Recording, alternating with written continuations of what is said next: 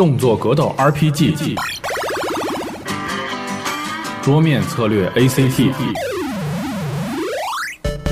如果你有想说的，一定会有机会说出来。加迪与你一起展示你的游戏人生。冲撞、刀光、子弹灰，告白魔法各种雷，物理画面都是美，没有话题你来给啦。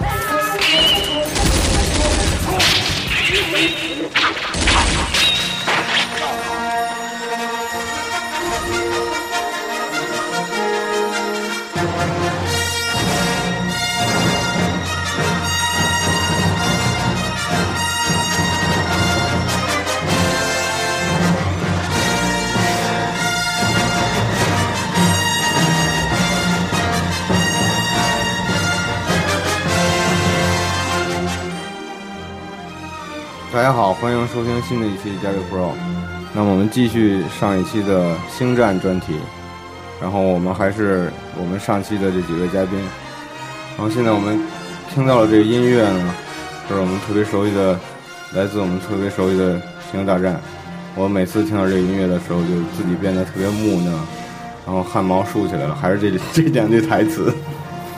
因为激动嘛，因为喜欢嘛。所以我们就是听到这个音乐，我们就聊一聊星战的音乐。呃，这个音乐我们都比较熟悉了，也比较也也了解，它是由这个我们的这个电影专业户 John Williams 创作的。而那个对 John Williams，你们都有什么了解？？John 威廉姆斯的话，他呃他在很早时候就已经出道了，写了很多的电影音乐。在一九一九七七年的时候，当时卢卡斯要找一个人来是那个写他的《星球大战》的音乐，然后就到处找人。那个斯皮尔伯格有他的老好朋友，就是给他推荐说：“嗯，去找叫威廉姆斯吧，因为之前的话刚刚给那个那个呃呃那个就是斯皮尔伯格的呃对大白鲨嗯写了音乐，然后像威廉姆斯的这个星战音乐呢，开创了一个时代。”在那七十年代的时候，科幻的呃科幻电影啊，它的配乐基本上都是以那个光怪陆离的电声音乐为主，而它的呃《星球大战》开始重新呢启用了这种古典呃呃就是交响乐的形式来写些科幻的电影的音乐。史诗嘛，史诗那个。对对对，就是一种很宏大的感觉。以前那个那个大白鲨就噔噔噔噔噔噔噔噔，然后到这儿就变成这种了。嗯。就是詹姆斯很有才华，光怪陆离，是千面创作人。他弄了很多题材的电影，比如说像那《哈利波特》，他也写了几部呢。啊，《哈利波特》里面也有他他创作的。对。哦，真不知道。嗯，还有像《侏罗纪公园》啦，甚至的那。呃，还有那个其他的一些超超人，超人对八几八八几年那个超人，对对对对，小鬼当家系列，刚刚搜到小鬼当家也是 我在看，这个真不知道，我在看啊，就是这挺逗的。还有什么像咱们说，从七七五年大白鲨，七七年星战星战到七八二年的 E.T. 外星人，哦，E.T. 也是哎对，还有辛德勒名单。他跟那个那个这几个大导演关系都非常好，没错，包括还有咱们这个章子怡张姐姐的一季回忆录哦，一季回忆录也是他的，是他挺逗的这个，对对，包括人工智能，这基本上就是斯皮尔伯格他们的这个御用御用了，对对对。凡是有斯斯皮尔伯格这种大片，就一定有 John Williams，这两个人就分不开了。哎，那世界大战也是他了吗？世界大战，我我对世界大战没有是是吧？也是二爷说是。哦，二爷终于，二爷终于主动说话了，开了金口了。世界大战也是他的，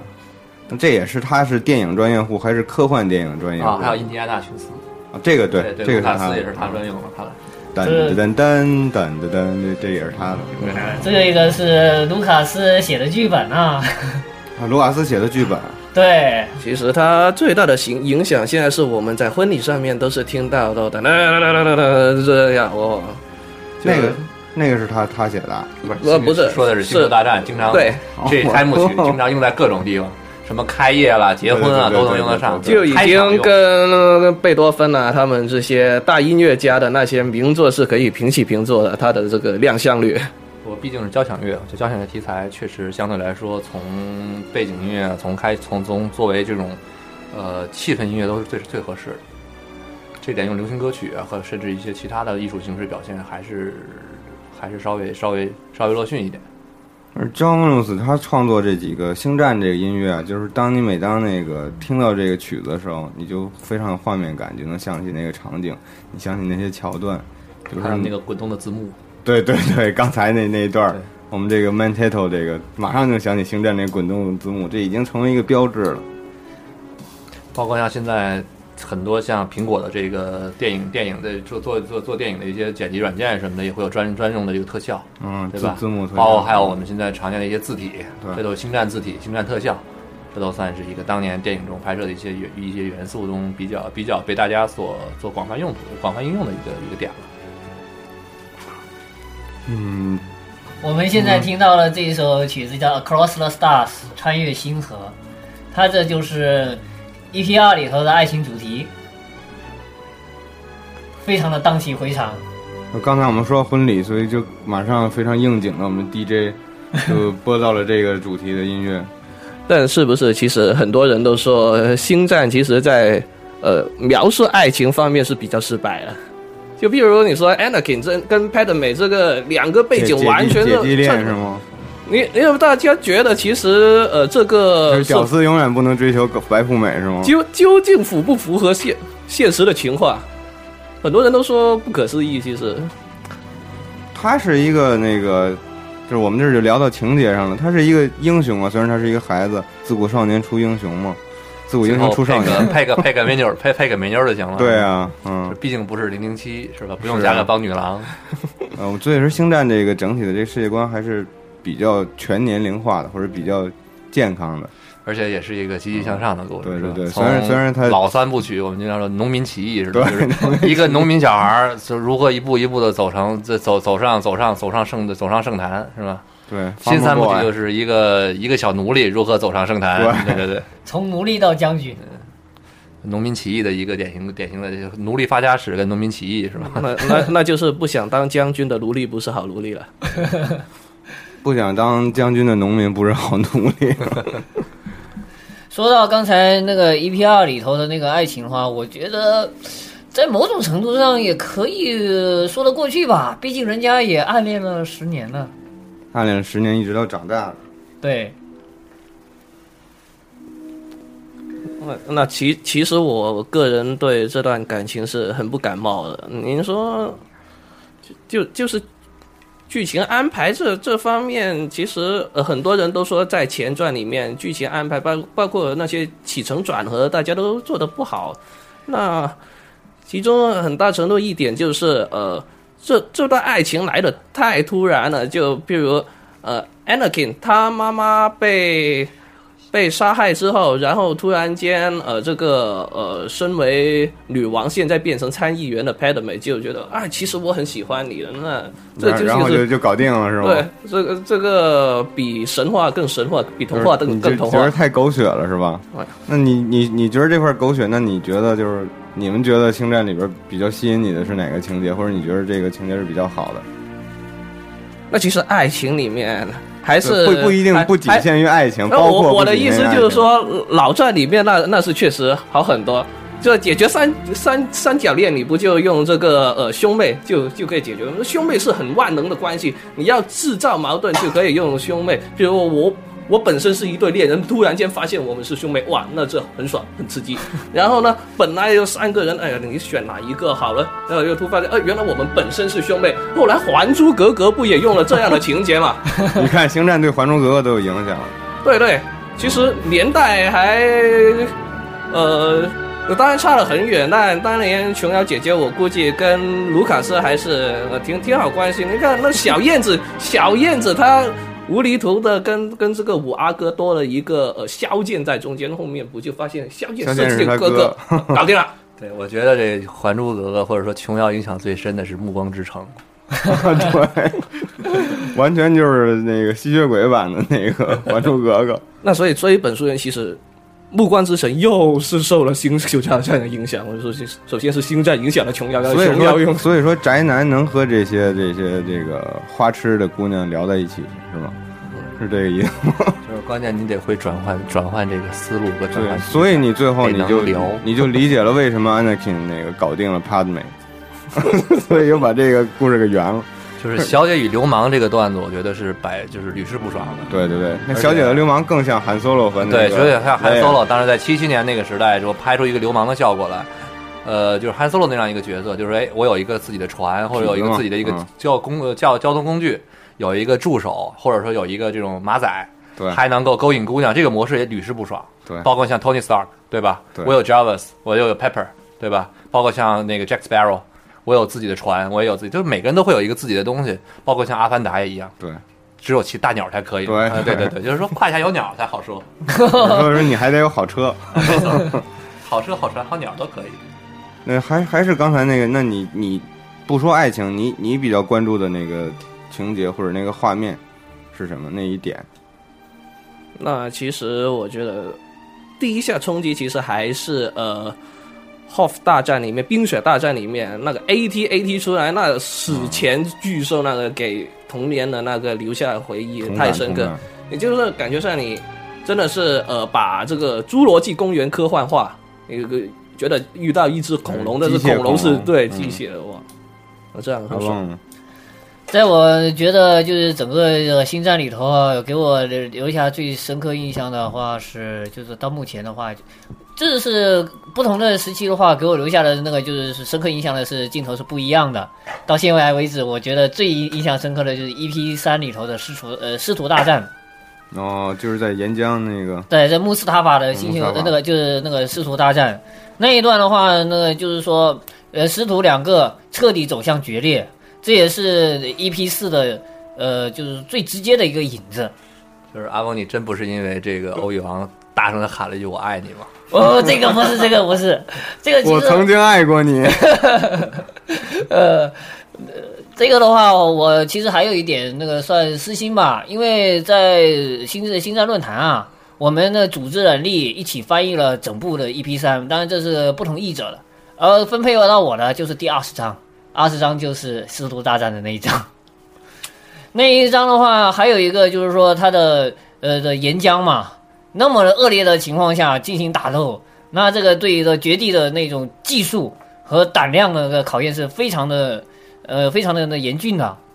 这这个的话也是在我是觉得在呃整部呃呃整个星战里头最精彩的一场打斗，这样子的。呃，我是比较特别想说，我特喜欢霍斯战的那个霍斯的冰雪战这一段，但是被这 FL 说了，我再换一段吧。我其实次要就是这个其次最喜欢的就是这个 EP 四里关于在死星死星攻克攻克死星那段的那个空战，对，空战就是一大堆太妃和一大堆对对 X Wing 互相互相打的那段，我觉得那段看着还是很爽的。那就是刨出了很多人本身的因素，在那个时候，我觉得，呃，从科拍摄电影来说，那个时候大家特技效果，包括我们的威亚什么的，可能没有那么多，对很难拍出特别逼真的效果来。那么那个时候拿一些这种大场，我们用些模型道具什么的，拍出一些特别有震撼效果的这种刨去掉人因素的一种战斗，会让人觉得哎，特别特别的有有震撼力。而且它这个就是你看到它这些细节，很多的，就是我们说到这个场景这个和这个模型这这一块了，就是刚才迪奥提到了嘛。我觉得这些细节就是特别打动人的，就是特别是在那个年代，虽然我们可能接触的这个电影已经是八十年代甚至是九十年代了，在那个时候你仍然觉得它是就是如此的震撼和感人，特别是刚才那个埃菲尔说的那个冰雪大战的时候，虽然你能明显的看出来这个是人为制造的，是那个 stop motion 做出来的，一帧一帧的它在移动，但是你就是没没有办法形容这种感觉。它你知道它不是真的，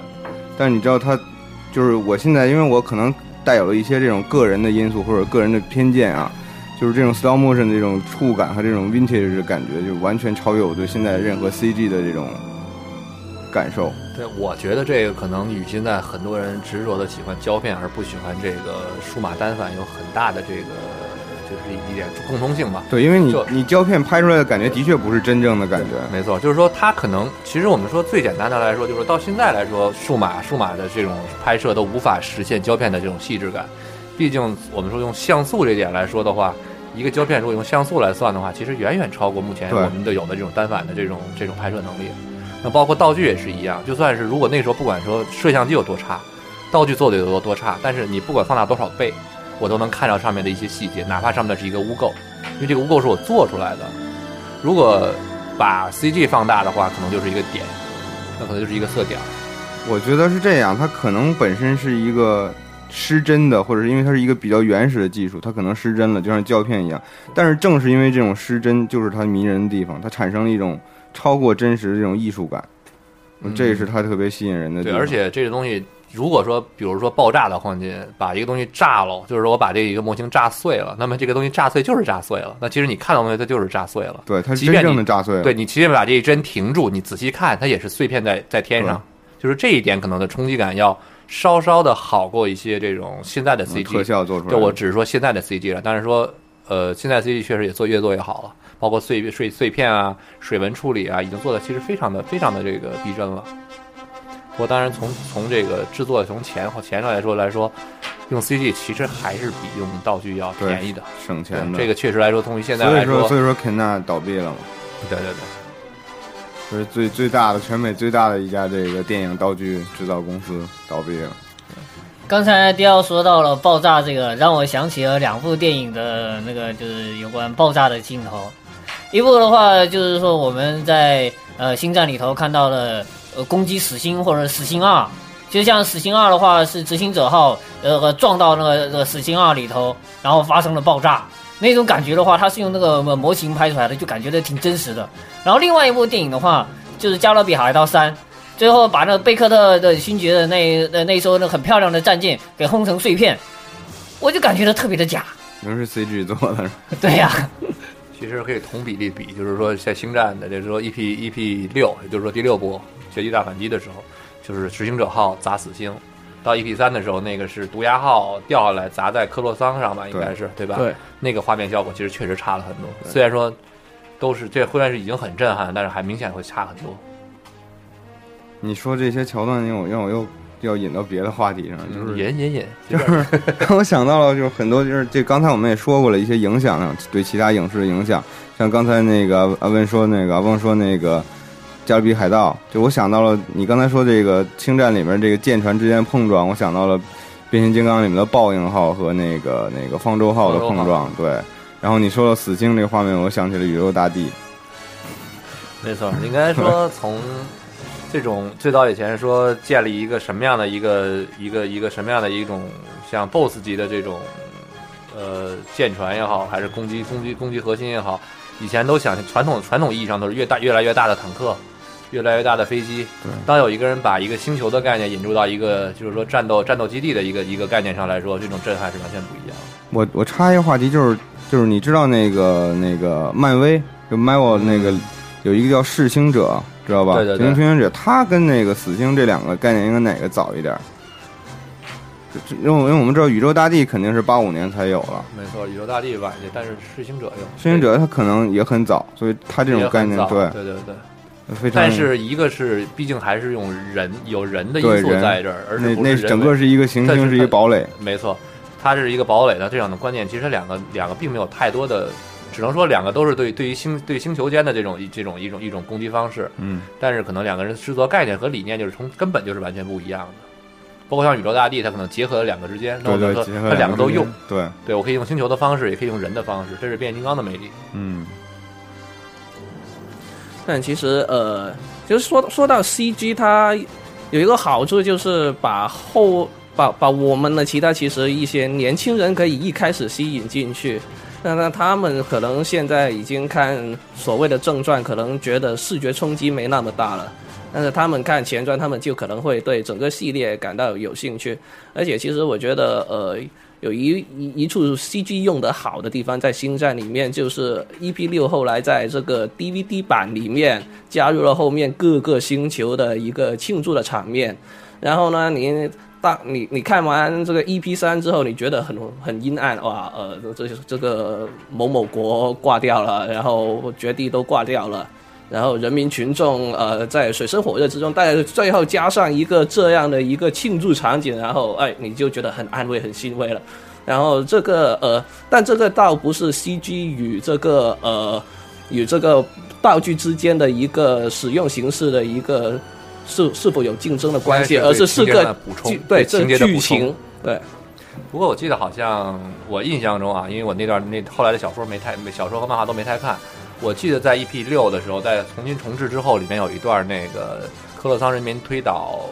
皇帝雕像的那一段。但是我印象中，在后来的小说和漫画中，其实，在那个时期，克洛桑还是帝国统治。啊，对对，应该说，这个其实应该是个矛盾吧？出入，对，呃，所以他后电影里没想那么多吧对对，对，但但其实对于本身就只是看电影的影迷来说，他们肯定是觉得很安慰，呃，一个但是其实大团圆。这个东西单纯只是说这是一个，而且这个是一点讲你也可以讲对对对讲清楚，就是几个暴民嘛，把皇帝塑像推倒了，没错但是你不代表把这个帝国统治在克洛桑结束了，不过有，但是有庆功啊，那个有有克洛桑的欢呼啊，也可能马上这帝国的军队又反扑过来了，所以他想圆的话，这个故事都可以圆的了。然后再往下是应该是谁？索隆吗？还是对，索隆，索隆元帅，对对，还有你刚才说这个 CG 补完这块儿啊，可能 EP 六是一个比较好的例子，但我觉得就从 CG 补完这块儿，我真的是想抽卢卡斯几个巴掌，真的，就特别是 EP 四和 EP 五几个 CG 的补完实在是太失败了，包括他一些那个酒馆的和有那个 Java 的宫殿那几个桥段，我实在是无法忍受。其实我觉得，在说到这一点来说，就像刚就是在上一期节目的时候，我提我我曾经提过一句，我说在那个时候，卢卡斯在写剧本的时候，只是挑了一段他在七七年那个时代，呃，应该不是七五年左右，七五年这个时代，我能够有钱或者说这个钱和技术能够实现的一个程度，拍了一段新希望。那么，其实他之前他后面的故事他有，前面的故事他也有涉及。但是前面的故事，他当时的克隆战争设定，诶我印象中应该是克隆战争设定的时候，设定的克隆人应该是这个绝地武士的敌人，就是在那个之前，他是在那个时代，他是没有办法用那些钱拍出来的。那么之后的故事，包括像这个帝国反击战的情节、绝地绝地归来的情节，那么大量的这种道具的使用啊，和和这个人员的使用啊，他在那个时候也没有办法拿钱实现，所以说他能够实现的只有 EP 四那一段，这也是为什么 EP 四看着最简陋的原因。而且在那个时候，应该出现的场景无外乎就是塔图塔塔图因，就是这个用在在这个呃，在在在这个这个一个沙漠星球上拍摄的一段，什么的，对嗯。应该是在突尼斯，是突尼斯拍的对吧？呃，在那个呃，就是说呃突尼斯那边是 EP 四那边拍的，，对就是说的 EP 四，就是在说的 EP 四，你说的那现在讨论的个是 EP 四。呃，你说的那个施贝西是九七特别版的啊不，，我们讨论就是说当时这个西贝施贝西是这个刚才这个熊猫提到的这个里面的里面的这个一个一个元素，对，嗯，或者说对对。当时他拍摄的环境就是用的突尼斯那么一个沙漠，对对，对。然后，因为为什么在突尼斯拍，还有一个原因，是因为所有电影中的道具是在英国做的，从那儿的运输是最快的。嗯，他有英国有个摄影棚嘛，对对对，在英国的摄影棚拍摄出来的其他的产产这个这个场景，然后在塔图因拍了一个这么一个环境，所以说他这个环境中用了一个非常非常小的成本，做了一个非常非常呃低廉成本的一个科幻电影。然后在那个时候，他又找了一家英国的道具公司，做了所有里面片子中的这个这个道具，包括一比一的这个千年隼，对，全部完全实现了一比一的千年隼。但是为什么我那上上一期我节目我还说到，当时他拍的时候压根儿都没想到要拍下一集，是因为拍完这个电影，他立马就把这千年一比一的三千岁拿去粉碎了。也就是说，又重新做。如果他要是想到说是以后要再拍，他是不可能把这东西拿去粉碎的。就是说，他拍完之后，很多的在我们说这个一九七七年用的道具中，其实在一九八零年的时候，在上映的电影中已经全部更新了。不管是里面出现的盔甲，包括这个黑武士的盔甲也好，还是暴风兵的盔甲，他用到的所有的一些体的道具，全部都换新的了。因为上一批的盔甲，除了少量流传流流流传到后面进入拍卖行之外，其他的大大型的已经都粉碎了。包括像千年隼，它其实在拍到 EP 五的时候，它已经没有再没有再再有去再有精力去做一部完全一比一的了，它只能去做一个部分还原的一个部分结构。而且一七七七年拍完之后呢，因为电影大红，那么他在筹备拍第二部的时候，在之前所有道具公司说，哎，我可以给你做这个。拍摄场地我给你用那个，摄影棚我可以这样给你用，其实是一个很低廉的价格，因为没有人指望说你这个片子能够很红，也没有人知道你是一个很红的一个导演。那除了你除了拍过美美国风情画之外，你也没拍过什么太有名的电影。对，那么其实收的反费用就很低，这也是 EP 四其实可以用一个比较低廉的成本开开创了一个先河。但到 EP 五的时候，他为什么他有钱了？那么 OK，你有钱了，那么摄影棚说你给我更多的钱，道具公司说我可以给你做，我你但我要收你更多的钱，就是他只好用这种不断的砸钱的方式去吸引越来越多的这种这种这种这种呃呃这种这种呃就来来制造更多的场景、更多的画面来吸引观众。那么他这也是我们经后人所说的，为什么卢卡斯把自己的这种卢卡斯的这种影业变得越来越商业化，这也是被逼无奈，我觉得也是被逼无奈。但是也是因为这样，所以有我们后来看到的那些后、那些 AT-AT 在选举里面走的画面。呃，我的意思是说嗯，包括像一些他会不断的出电影啊，出出这个动画呀，出出书籍啊，出玩具啊，也是为了开，就是支付他自己做拍成这样一部电影所费的高额的这种成本。他的成本确实是太高了，在后来。对，但是说到这儿啊，就是以我们星战这个盈利模式，就是迪欧已经说到这儿了嘛。现在星战已经不简简单单是靠电影赚钱了，已经完全没有电影可赚钱了，对 除了翻拍的这个，对，它不可能是卖卖 DVD 卖蓝光靠这个赚钱。没错没错。就我们能看到星战的地方太多了，现在。好像后来还拍过几部动画片跟一些短剧什么的，是吧？对，对，动画片最早，它那个那个假日特特辑里边，不是也是最早的动画片嘛？但是虽然卢卡斯自己不愿意承认那一部分，对对对对对，那个圣 Holiday 呃 Special，夏日特辑，嗯对对对。后来应该是在一呃在前传上映之后，还拍过几次动画片，好像两次。对对对，那是克隆战争的二维版嘛。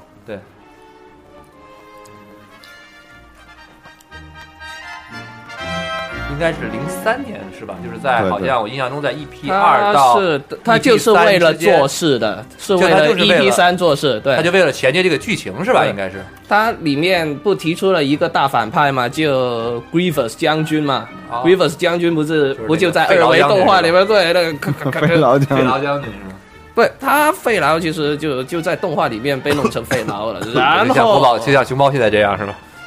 然然后，但是呃，他创作出这样一个大魔头，然后就直接用到了这个呃 E B 三里面，我们就看到开头呃，原来哇还有一个在分在这个贸易联盟势力里面，原来还有这么厉害的人。其实就星战的这些呃，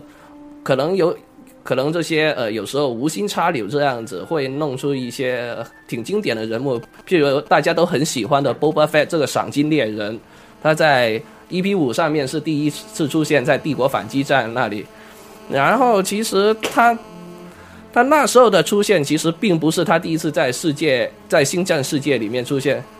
他第一次出现就是在大家刚才提到的那个假日特点里面，假日特点里面有一部小小的一个插入的动画片，对，那波波菲的骑着恐龙那段，对。是是不是恐龙不知道。对，然后波巴菲他的一出来的时候，大家还以为他是所谓的正派，是帮助这个 Luke 和 Han Solo 他们这一方的。然后想不到他原来是这个威德的一个卧底或者二五仔之类的角色。应该算是赏金猎人吧，就是纯是为钱而工作嘛，应该是。对，就是他从那个特辑的时候就已经描述出波菲的是如何冷血嘛。对在那个时候，就是说，当 Vader 自己的财力，当或者说当自己的这个对自己的手下无法无法无法信任的时候，就派出大量的赏金猎人，或者说这个用金钱雇佣大量的赏金猎人。然后我刚才说那个那个说到这个赚钱都不靠电影了，是吧？然后咱们现在说的动画片儿，当然除了动画片儿以外，咱们现在更更多接触可能是游戏啊、漫画呀、这些东西，还有小说之类的。对小说啊，像那个比较吸引你们二位的这个小说这一部分，这我就不不是特别了解了。小说这个的话，我是看的不是非常多，呃，因为这个一个是它英文的这个呃小说啊是挺多的，你要看完的话是要很很长时间。但是我看了一下那个科幻那个那个科幻读物的这个排行榜啊，星战的小说非常的多，量非常多，但是真正排到前几名的很少，很少，对，很少嗯很少。可能因为还是艺术形式，大家通过看星战，它跟看其他我们上一期聊的硬科幻的这个东西有关。对对对，我我觉得硬科幻的话，可以拿理论去填充，但是这种像战斗特别多的时候，用理论用用文字表达是没有什么冲击感的，相对对科来说。它可能更吸吸引科幻读者的还是这些硬科幻的这些理论或者是这些概念上的东西。所以你你你这个东西，星战小说只能作为一个星战电影的周边来看，它不是一个彻底原创的读物了，它已经。对，所以你说像科幻小说这些什么雨果奖啊这些奖的评选是不能把星战的小说算进去评奖的，因为它它不是一原创作品。对对对对像大家提到的这个《索隆三部曲》，它的作者 Timothy，他是一个雨果奖的一个获奖者，但是他并不是凭借《索隆三部曲》拿的这个奖项。这个所以我们叫周边和同人小说，可以说就是官方认可的同人小说。对对对，嗯，其实刚才刚才我就说到这个 Boba Fett，我自己把它定义为一个，呃，起码从这个电影上面来看是一个邪恶的人，他是帮助帝国这一派。但是我这在座你们是这个呃五零一军团的成员，你们作为这个呃帝国的粉丝，其实，在你们的这心目中，是不是就觉得这个帝国并不是真的所谓的一个黑暗、一个反面的代言？嗯。这个没错，这个我们肯定是这么认可的。对对对，这个我们我不觉得。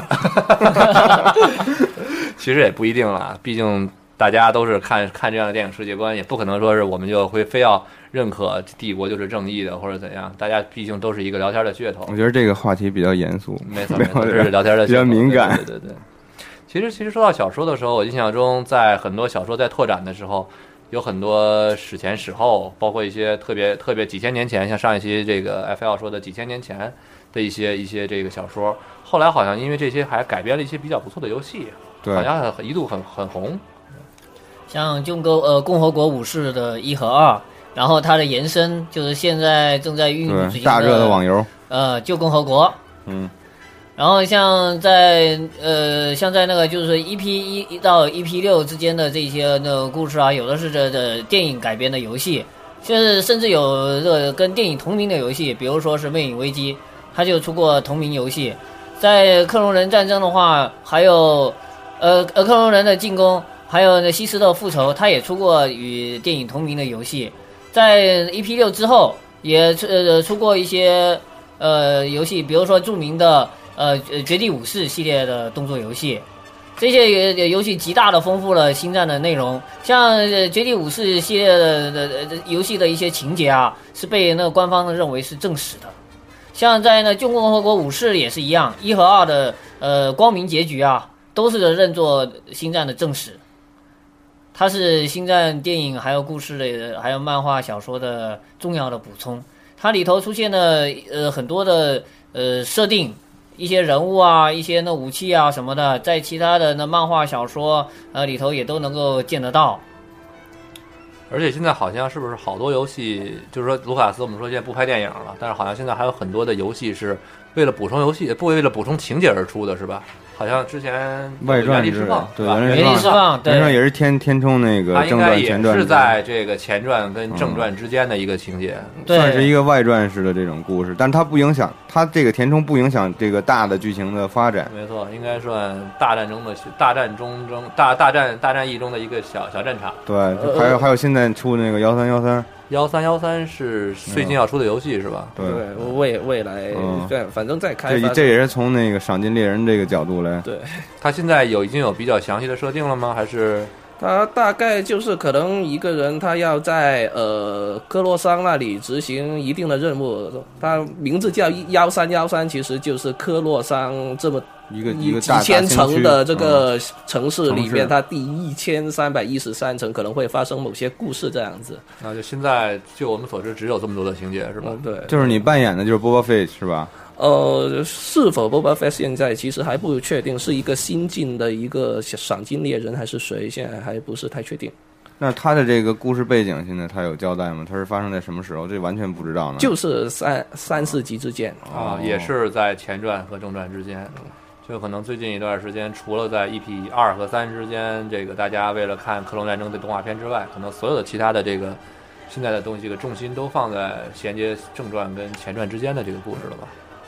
现在卢卡斯那边也出一些小说啊，就把这个这个故事放在补完呃是吗？放在六部呃电影的这个之间，像比如说是又呃是重新出版了摩尔的有关摩尔的小说，然后还要出版那个摩尔的那有关的漫画，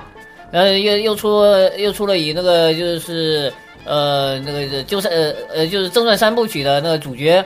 呃，为主角的小说填补呃，就是呃四五六之间的一些空白，但我觉得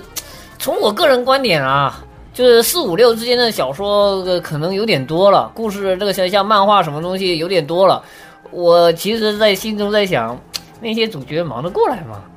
其实我觉得这就是商业模式，就是说可能，呃，说拍正传的时候，当时说七七年拍正传的时候，OK，从那个时候针对的电影观众。卢卡斯其实目的，我觉得目的非常明显，他并不是说我要做成一个什么一个什么样一个片子，我我或者像赛德勒呃赛德赛德克巴巴莱莱这样的片子，嗯就是我拍一个片子，我是给一定的人看的。其实对于卢卡斯来说，就是我是拍给观众看的。那么我要的观众基本都是十几岁到三十多岁这样的年轻人。他就是想给大家带来一个新的视觉。没错，他就是我给你，我就是为了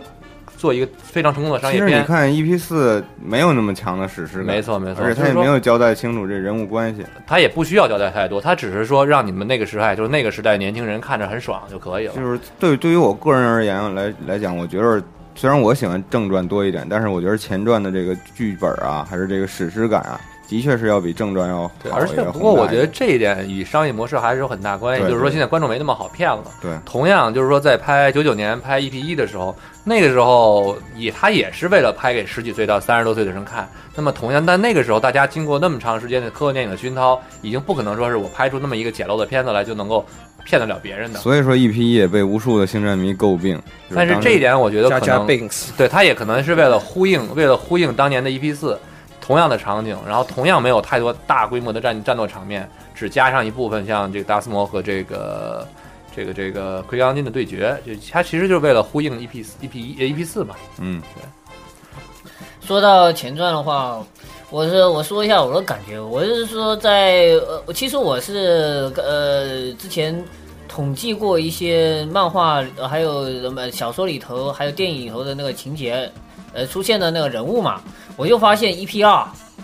它出现的是最多的。我刚才说的那个小说、漫画还有电影的话，都是指的正传那个呃呃，就是说是那六部曲里头的。就是 EP 二是一个承上启下的一部电影，它里头的涉及的情节、人物都特别多，然后使得这个我我的感觉就是拍的比较散。说实话，我第一遍看电影的时候没看懂，有一些的情节我觉得跳来跳去的。直到我是把那些呃删除片段看完了，然后把小说也看完了，哦，我才把所有东西都给补全了。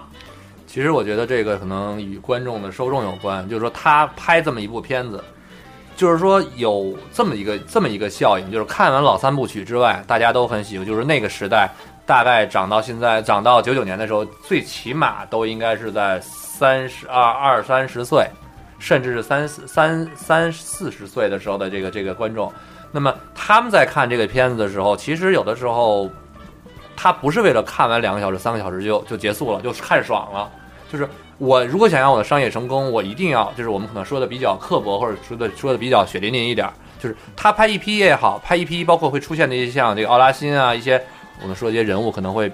很多听众观众听众不太不太熟悉，但他加了这些人物在里面，就是为了让有些人知道哦，像知道看过这些人的知道找到一个共鸣，甚至是在之后是为了铺垫，说我要铺出出一个什么样的小说。出现什么样什么什么样的游戏，甚至出现什么玩具去兼的东西，就是说我往里加，不管加多少人物，加多少情节，我都是为了给我以后出小说、出动画、出游戏做做铺垫。他这个我是为了更多的赚钱，对前传跟那个正传拍的时候目的已经完全不一样，完全不一样。就是说，在九九年之后，真正的商业了。对，就是很多人说现在不喜欢 Jaja Binks，但是其实客观说 Jaja Binks 我也不喜欢，但是呢，Jaja Binks 确实是在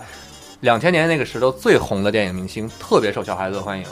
九九年拍的时候，很多星战迷对 Jaja Binks 这个这个这个人物简直是骂声一片，但是孩子们好评如潮，卖的最好的玩具就是 Jaja Binks。就是说我从商业来说是非常成功的，而且在那个时代，客观来说，所有星战迷，我 EP 一不管拍成什么样，拍的跟屎一样，大家也都会去看。是为什么有加加病死的人，我还是很纳闷，是因为那时候流行讲牙买加语、牙买加其英语，那个时候，我觉得是小孩子喜欢看一个，就是说，如果里搞面笑的这种人物里面我有原力啊，有大师啊，我想开辟一个星战的这样一个。既然我的世界观从那个时候已经拉开了，我必须有一个东西能把孩子们拉到现实。那么 Jada Binks 就是从一开始出场，就是为了让小孩儿能够去接受这样的一个东西，用他的视角来重新认识所谓的一个庞大的世界观。说白了就是，我放一个诱饵，看着容易，你你跟我走，越看越深，越拉越深。那么在那个时候，九九年的时候，哪怕是十几岁、二十岁的孩子被骗了，到现在也是星战迷。所以说这个卢卡斯到现在他永远还是没有想拍一个硬科幻。他不是我我从我始终觉得他不是想拍硬科幻，对，他所做的所有的一切都是为了赚钱，都是为了商业。全年龄，对，没错，就是全年龄谁都能看，谁看完之后，至少不会说这个说看不懂，这是不这一点是不太可能。它多一个卖点嘛，因为你像有前传的时候，它不可能说像正传那样一下子给你带来一个那么、那么、那么与众不同的视觉冲击，因为在正传之前是没有这样子的电影的。而且那个时代也可能很多搞笑的肥皂剧太多，所以说类似于像贾贾宾斯那样的角色，在那个时代不需要，而对，反而而可能像需要一个像流氓船长啊，对对对一个农民啊，再加一个公主啊这样的一个模式。就是时代的流行的话题也不一样。没错，而且你像正传里边一些设定，你也不是感觉那么新奇的，像之前你说的 Griffith。它的那个变成那个车的这种模式，这个东西大家也早就知道了。六七十年代的时候也也有这种自行车的这种设定了。你像那个今年的那个那个《Man Black 三》里面不是也出现了这个这个是的，是的，交通工具吗？所以你当你看到这种东西的时候，你没有说当年像看到正传的时候那么给你那么大的视觉冲击力了，已经。所以其实卢卡斯他必必须是想很多的办法去调动新老影迷的一些一些一些同一些观感、一些认同感。啊，然后《渣渣病》是一个吸引新观众的，新老观众啊。其实我觉得 EP 二里面，就像优的终于发挥出了他的武艺，这是一个很经典的一个利用。我们知道，在 EP 五六里面，优的作为 Skywalker 的师傅，他是一个传奇的绝对武士，他有很高强的武术，但是他武术究竟去到什么程度，没有人知道。但是当 EP 二里面他拔出光剑，然后跟这个都苦伯爵决斗的时候，那时候起码就在我那时候看电影的时候，我们是全场鼓掌的。没错。而且在那个时候，我觉得看很多看电影啊，包括刚才阿阿翁提到的这个，呃，最近出了很多达斯摩的一些小说跟这个游戏，或者还是还漫画，啊，漫画对，其实我觉得这点很明确，就是每一个每一个科幻题材的电影或者每一个大片儿，在上映的同时，很多游戏游戏公司肯定会出一个剧情游戏，那就是同名游戏是肯定会出的。那么其次就是说，在那个时代最有名的一个人物会出一个相关的一个东西，比如说在因为因为这个为为什么最近出达斯摩，纯粹是因为去年有对去年的三 D 上映，那么上帝之后呢？这上映之后呢，会出现很多达斯摩的东西，包括像我们，包括像一些我们熟知的乐高，它的这个每年的系列的玩具，去年的这个 slogan slogan 也是用的达斯摩，包括像很多游戏，它也会出到这个用乐高来出游戏。那就说，其实上这一方面来说，它的东西都是扣环环相扣的。那我我从音乐，音乐我让你看这个电影。电影呢，我让你玩这个游戏，看这个小说。OK，我电影、小说东西是为了什么？为了我有很多的周边可以出。那么我只要把再推到实体销售的时候，那么还有玩具。那么像玩具这个话题，就玩具这样的东西来说，又是最大的一个销售点。就像刚才提到，加加 Binks 在出 EP 一之后，在玩具市场上大卖。这一点来说，其实对于这种消费者来说，最终的就是我要的是观众。观众完了之后，我要的是读者跟听众。那么在之后，我要的是购买者和消费者。那么这是一个非常大的一个商业商业圈儿。说到这个玩具的话，我就想起我之前说过的，呃，那看到了一个，就是在 EP 二的时候出了 Asajj Ventures，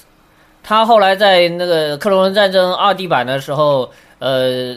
就是作为一个正式的角色出现了。从那个时候，两千零三年吧开始，一直到现在，每年都出一个新的新的版本的 Asajj Ventures 的玩具。而这个说到 Dustmore 吧，他今年那个呃呃，就去、呃、去年呃，从今年开始吧，就是最后一集的，就是 TCW 最后两集的那个呃，就第四季最后两集也出现了 Dustmore，然后第五季又出现了。那么它呢出现了那个像蜘蛛人那个呃呃，应该说蜘蛛和人的混合体的那种造型，明很明显又是要出玩具，不断的骗钱。还有那个腿，那个像 SSC 出了像腿像猎豹一样那那种机械腿嘛，对这是在后来也是这个对我记得上动画中好像加了这个。有他所有所出的一切的人物造型，所加的一切的世界都有观，目的，都是为了出他的周边。对，都是所以说我们说里面要加了什么样的东西，什么样的东西，这个是从读者来说一个，我们说是一个被动的局面来说，从主动来说都都是一个目的，那就是我出你买。对对。那迪奥像你作为这个还是一个收藏爱好者，星战的。那你给大家说说星战相关的一些玩具啊、周边都有哪些？给大家介绍一下，简单。呃，其实如果说是官方授权的玩具的话，种类还是挺多的，包括一些不光是它涉及到玩具业，其实还有像服装业啊，像这个家用电器啊这些东西会有很多。像如果说玩具的话，那最大的公司就是孩之宝公司拿它的授最大的权一直授权商，对，最大的授权商，其次就是乐高，它最近又拿了十年的这个授权。其他像玩一些雕像啊，玩一些可动人形的人比较熟知的，就是说 Sideshow 这公司，或者像 Gentle Giant 做雕雕像这样的公司，就这几家公司，它是大量的来瓜分这一块儿的这个市场的市场的具体定位。包括像 Sideshow 公司很很从他拿到这个可动人形的版权和一些雕像的版权之后，他又可以把这些版权分销给像呃像国内一些玩家都比较熟悉的 Hot Toys，嗯，或者像日本的日本的 Medicom，Medicom，然后 Medicom 呢，然后他又给又像现在都给又又授权给 Bandai，就是万代去做一些可动，就是说超合金它的这种模式其实还是呃非常非常直白，就是说一层一层的这种单独，就是我授权给一些人去做这些东西，那么他们来生产，卢卡斯影业在上面给孩之宝，孩之宝再分分没错。那就说从玩具这块来说，可能就是这些，包括还有还有一些所谓的收藏品，那么像 Cosray 啦，还有像呃呃 Master Replica 呀，甚至像 rubies 啊一一些嗯，他们会出一些一比一或者比例型的一些一些道具型的一些收藏品，头盔啦，一些飞船一些飞船的模型，甚至一些光剑的模型，或者一些剑柄的模型，类似于这样一些。那么其他的话，像呃，比如它授权给像一些像一些音响的品牌去做一些合呃一些合作，跨界的合作。那其实这就不局限不局局限于生活用品，还有服装，像这个像 Xbox 对吧？像我们知道的像 Comedy Axon 就是呃、嗯，那个呃川久保川久保玲的这个服装，呃像这个 Bathing Ape、嗯是吧？？APE 的合作啊，对 APE 的合作，就是和很多服装上的合作。嗯，crossover 的东西，对，就这些东西要说就非常非常杂了，它也是比较也是比较具体的东西嗯。那但是它它主要体现在可能在一些大的一些场合上，一些会会把这些东西推出去，就尽可能的扩大它的影响，来然后做到更好的商业效应，强强联合嘛。那你刚才也说了服装，还有这些道具这一块儿，其实那个大家知道，就是像在国际范围内有一些这种大的展会，大家可以穿着这种穿着这种衣服，就是你刚才提的授权的也好，或者是一些周边的东西这些也好，大家去参加展展会。对，然后这个就类似于像一些游戏展啦、电影的一些科幻这一些电影展啦，甚至一些呃大的一些发布活动，这些其实还是非常非常多的。嗯，介于时间，我们就把这个话题放到下一集，然后嗯我们这一期就先到这儿，然后下一集我们再着重一下，聊一下关于展会啊，还有一些这些其他周边的内容。